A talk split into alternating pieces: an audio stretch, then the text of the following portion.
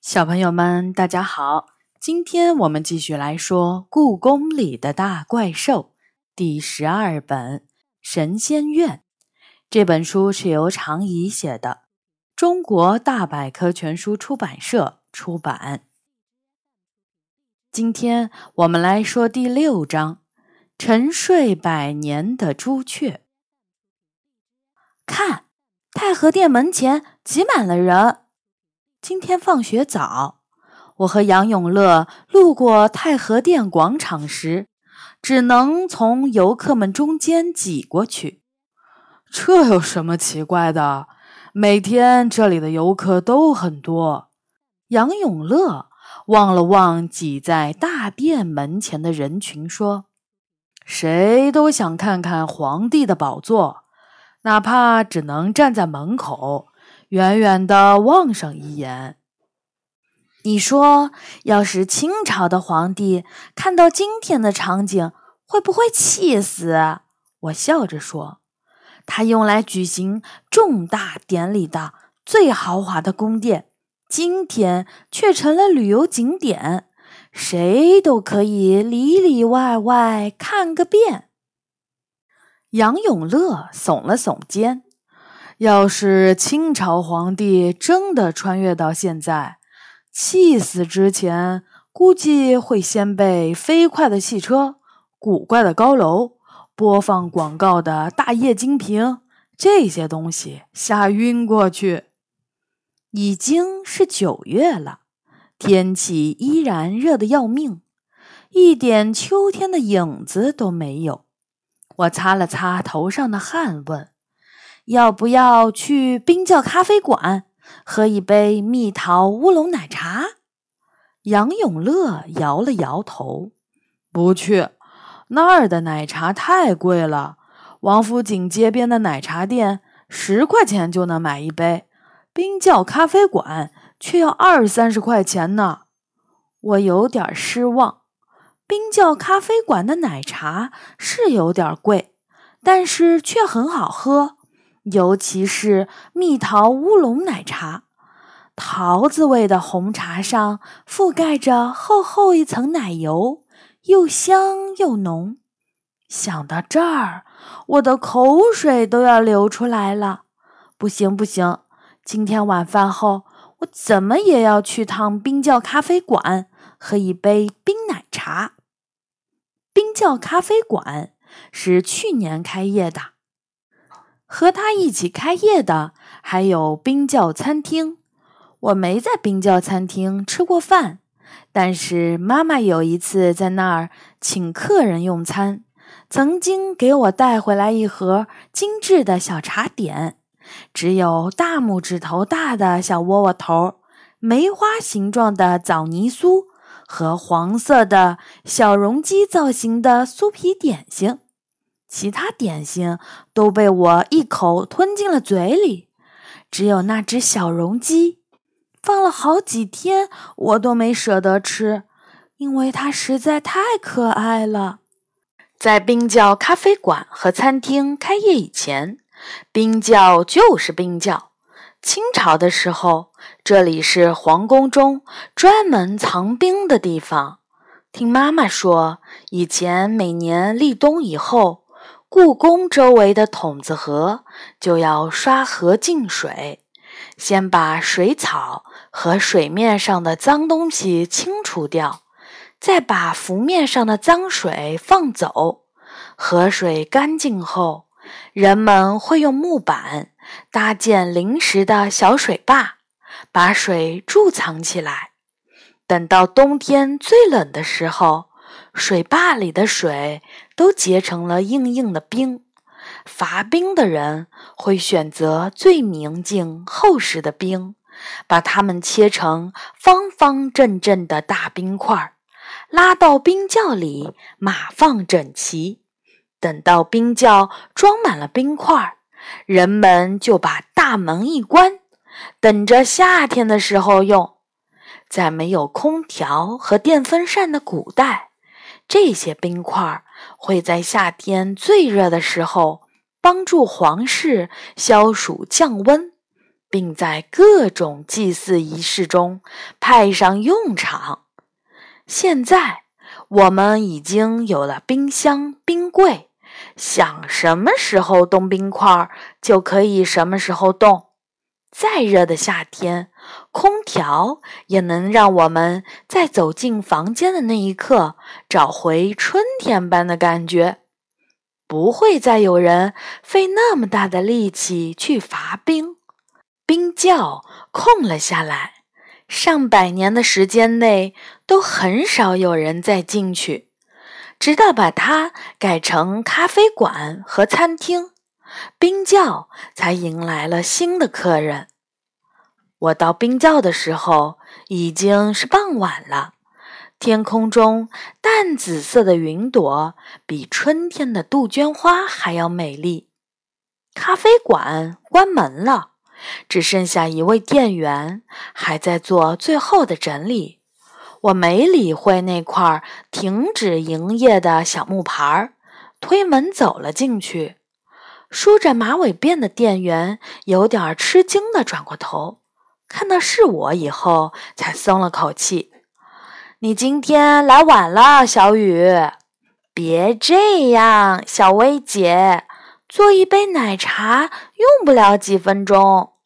我撒娇说：“是用不了几分钟，但我已经把搅拌器洗干净了。喝完以后，我来洗搅拌器。”小薇姐看着我，无奈地叹了口气：“好吧。”要什么口味的？还是蜜桃乌龙？我开心的点头。没错，就是蜜桃乌龙。小薇姐手脚利索的沏乌龙茶，搅拌桃子和冰块，最后再在上面挤上漂亮的奶油花儿。也就几分钟的时间，一大杯奶茶就做好了。快点喝！喝完我就要锁门啦。说完，他就去忙自己的事情了。我端着奶茶，一边喝一边在院子里溜达。溜达到一面银色的影壁后面时，我发现半圆形的小拱门里，餐厅的木门居然是打开的。能在下班后参观一下冰窖餐厅也不错。这样想着，我走进了餐厅的大门。餐厅里静悄悄的，一个人也没有。我抬头打量着餐厅，这里保持着冰窖原来的模样。房顶是弧形的，墙壁是厚实的青砖。虽然已经不再贮藏冰块。但是，一进门，仍然有清凉的感觉。唰唰，耳边突然传来了这样的声音，就像有只鸟在离我不远的地方扇翅膀一样。是风声吗？我朝门外看了看，院子里的花草的叶子动都没动一下。唰唰。声音好像是从冰窖里传出来的，我慌了，朝四周看去，只见餐厅尽头有一条通向地下室的台阶，声音正是来自那个方向。我小心翼翼地走下台阶，发现地下室也被装点成了餐厅的模样，一条条干净的长桌。周围整齐地摆着座椅，餐厅的中央，一只红色的大鸟正扇动着翅膀，它的羽毛如火一般鲜红，头上的冠像盛开的石榴花，长长的尾羽卷曲着，身后闪耀着橙红色的光。总算有人来了。大鸟看到我，一点儿也不吃惊，但在看清我的样子后，它露出了奇怪的神色。敢问，如为道士，为萨满？我笑了。我既不是萨满巫师，也不是道士。原来如此，汝为宫人也。宫人？不，我也不是宫女。这里已经没有宫女、太监、侍卫、道士、萨满巫师这些人了。我说：“你能不能像我这样说话，而不是说古文？我知道神兽都有一些适应人类语言的能力。我们现在已经不像你那么说话了。”大鸟的眼睛睁得大大的，它愣了足足五分钟，才重新开始说话。如哦，不，你说这里没有宫女、太监、侍卫、萨满巫师之类的人了，那皇帝怎么办？当然也没有皇帝，皇帝已经消失上百年啦。皇宫里没有皇帝，他看起来不大相信。是的，现在这里是博物馆，名字叫做故宫博物院。没有人住在这里，大家只在这里工作，修复些文物，搞搞展览什么的。我回答：“看来这个怪兽至少一百年没有出现在故宫里了。”博物馆，这个新名字真奇怪。大鸟吃惊极了，它来回走了几圈，又抬头看看冰窖的房顶，才重新停下来问：“好吧，先不管这里发生什么事儿了，你能告诉我这里的冰都到哪儿去了吗？夏天的时候，这里难道不该堆满了冰块吗？”我忍不住哈哈大笑了起来。我们现在已经不需要贮藏冰块，现在这里是餐厅，也就是吃饭的地方。不过这个时间，餐厅已经下班了。如果你在营业的时候出现，服务员应该能够给你弄到一杯冰块。没有冰，那那么我我怎么办？大鸟慌张起来。能告诉我你是谁吗？又为什么会出现在冰窖里？我决定先弄清楚是怎么回事儿。他抬头看着我说：“我乃四灵之一的朱雀，不知道你有没有听说过我的名字？”当然！天啊，你是朱雀，中国最古老的神兽之一。我捂住嘴。不让自己叫出声。我一直都感到奇怪，故宫里有那么多刻着朱雀形象的文物，为什么这个怪兽却从来没有出现过？今天它终于站在我面前了。我早该想到的。火红羽毛的神鸟还能有谁？当然只有朱雀，南方之神。代表火和夏季的神兽，朱雀似乎受到些安慰。看来这两百年来，人类并没有忘记我。你已经有两百年没有在故宫里出现了。是的，我每两百年才会苏醒一次，除非有人特意把我唤醒。但这种事儿近六百年都没有发生过。朱雀露出了悲伤的神情。我是火象神兽，每次苏醒，我都必须找一个极寒之地来降低身体的温度，这样才能保证未来的两百年我的羽毛不迸发火星，引起火灾。但是我每次苏醒都是盛夏结束之际，我是夏季的神鸟，这是我的宿命。所以每次醒来，我都会来到这里，用冰块为自己降温。我从没想过有一天这里会变成一个餐厅。只需要一个很冷的地方就可以吗？我托腮思考。是的，朱雀点点头。你能随意变化身体的大小吗？我接着问。可以是可以，不过要变多大？朱雀被我问糊涂了。不是变大，是变小，变得像乌鸦一样小，可以吗？这很简单。朱雀自信的点点头。那我帮你找个地方降温。当我把朱雀带到我妈妈办公室的冰箱前面时，他怎么也不相信，眼前的这个长着细细尾巴（括号其实是电线）的大白盒子能制作冰块。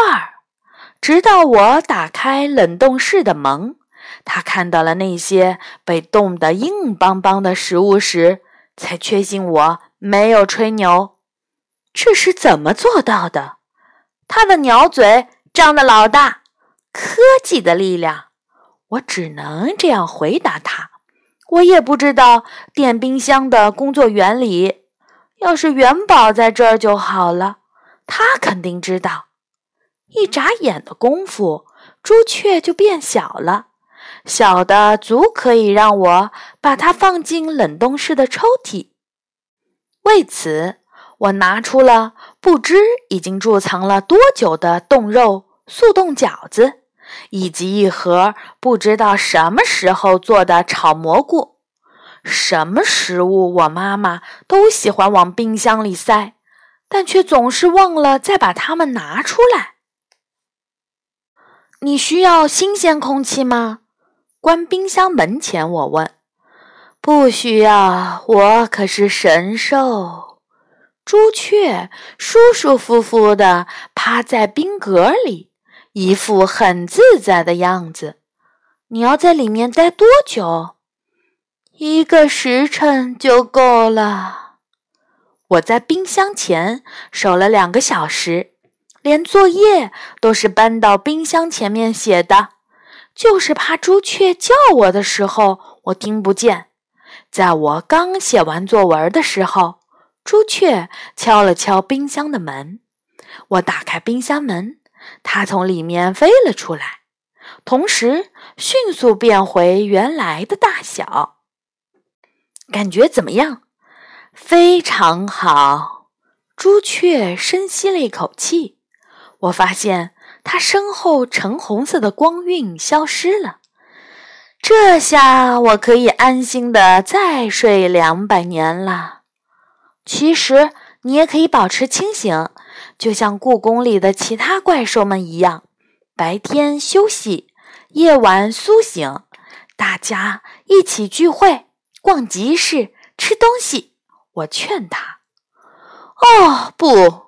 朱雀尖声回答道：“我不喜欢热闹，所以在没人需要我的时候，睡觉是我最喜欢的活动。”好吧。我当然要尊重他自己的决定。那接下来你要去哪儿？太和殿。我每次都是在那里重新入睡。我陪着朱雀一起走到了太和殿。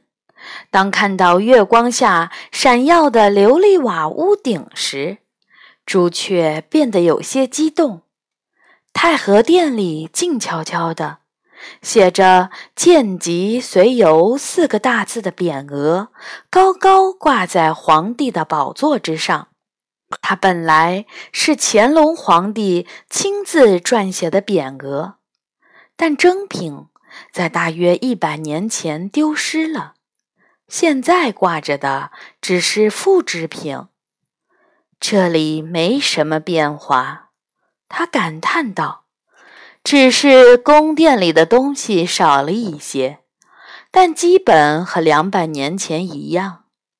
我点点头，决定不告诉他这里很多东西是复制品这回事儿。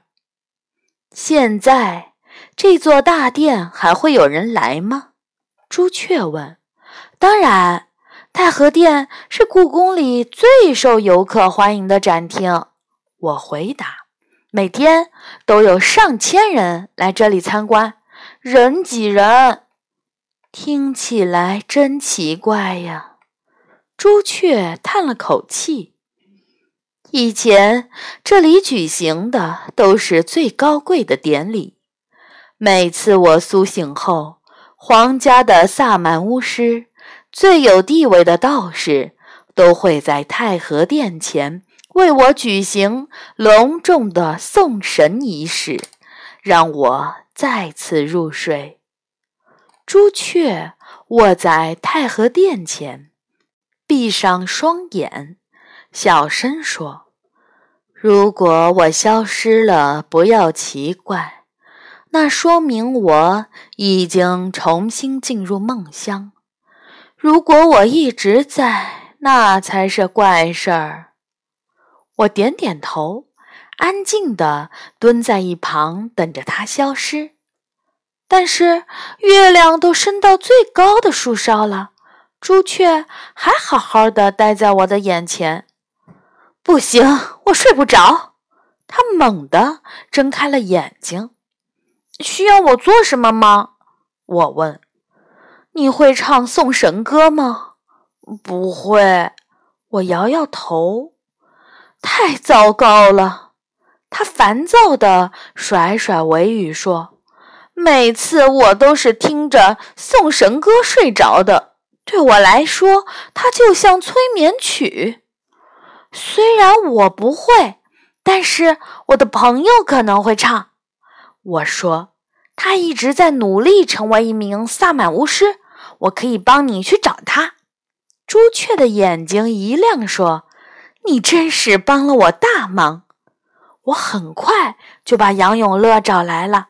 当我告诉他我在冰窖餐厅里碰到了朱雀时，他甚至有点嫉妒。我从来没有能够想到能亲眼看到您，南方之神朱雀，这实在太荣幸了。杨永乐毕恭毕敬地说。听小雨说你是萨满巫师，朱雀轻声问：“不敢当，我还在学习中。”他回答：“不过送神歌我唱的还不错。”那就辛苦你了。朱雀满意的点点头。杨永乐整理了一下衣服。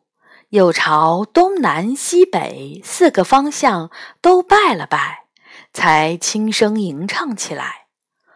我从没听过送神歌，杨永乐唱的歌词儿可能是满语或者蒙古语，我一句也听不懂。歌曲的调子很奇怪，忽高忽低，倒也不难听。杨永乐没唱两句。朱雀就皱起了眉头。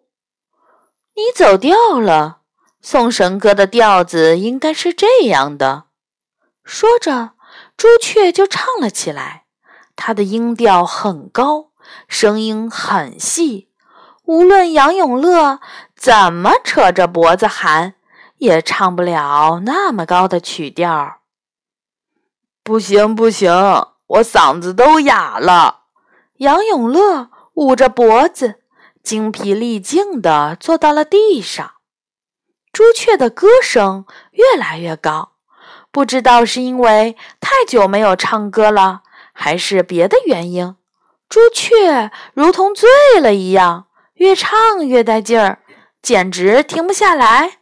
我们也都听入迷了。朱雀唱了有多久呢？等我突然清醒过来的时候。